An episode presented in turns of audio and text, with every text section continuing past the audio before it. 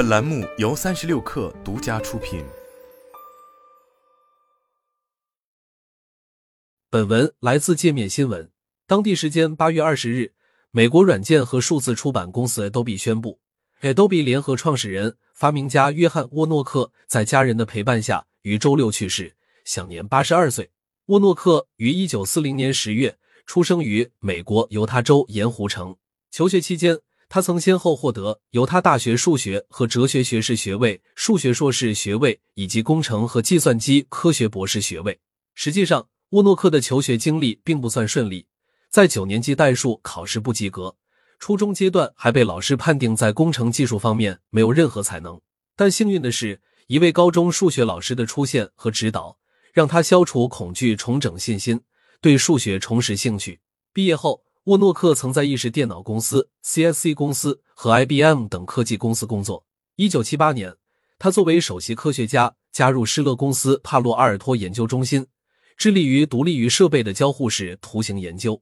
在施乐，他和同事查尔斯·格什克开发了一种名为 Interpress 的打印机协议。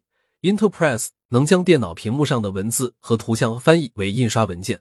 当时，个人电脑开始大规模走进人们生活，经济发展需求也持续扩大，印刷、宣传等各类使用需求也随之井喷。如何利用电脑将屏幕上各式文字内容打印出版，成为迫切需求。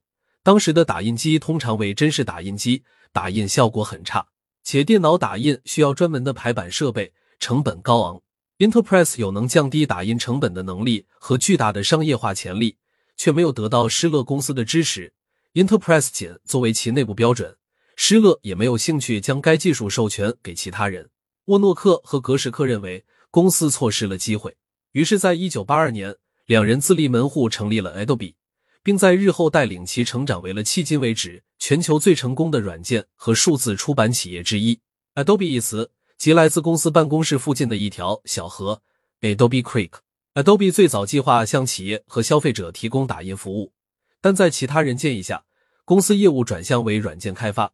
沃诺克和格什克发明了名为 PostScript 的编程语言技术，该语言与打印机沟通，可以实现在不同打印机上打印时。也能得到相同打印结果的效果。PostScript 的发明被视为计算机出版的革命，也引起了苹果公司注意。后者将 PostScript 内置于自家的 LaserWriter 系列打印机中，这一做法大获成功，奠定了苹果在早期出版业的霸主地位，也向市场证实了 PostScript 的价值和意义。Adobe 最终也在出版业站稳了脚跟。经由 Adobe 的技术和产品，成千上万的用户将电脑变成了小型出版社。其中，图像编辑软件 Photoshop 和文档编辑软件 Acrobat 至今有重要意义。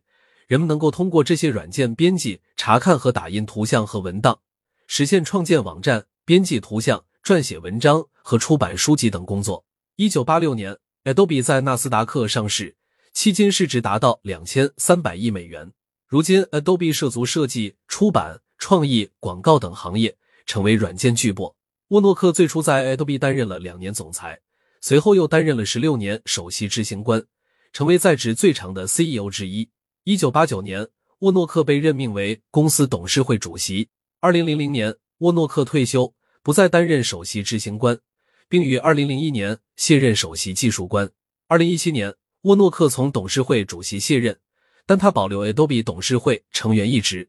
由于沃诺克的工作。他被称为二十世纪末的约翰内斯·古腾堡。沃诺克对出版业的热情也体现于对珍稀历史文献的收藏上。据福布斯报道，他拥有《权利法案》七本原件之一，并收藏了达尔文、哥白尼、马基雅维利和伽利略的真本出版物。Adobe 的现任 CEO 纳拉恩称，沃诺克兴趣广泛，对各种知识均有涉猎，是一个真正的文艺复兴人。沃诺克曾在二零零八年。被时任美国总统奥巴马授予国家技术奖章。此外，他还获得 IEEE 计算机协会颁发的计算机企业家奖、美国电子协会成就奖，以及因对信息科学和通信做出的贡献而获得的马可尼奖等荣誉。作为成功的商人，沃诺克最早从未想到 Adobe 达到了如此巨大的成就。当 Adobe 还是一家初出茅庐的创业公司时，沃诺克曾保证公司员工数量永远不会超过五十人。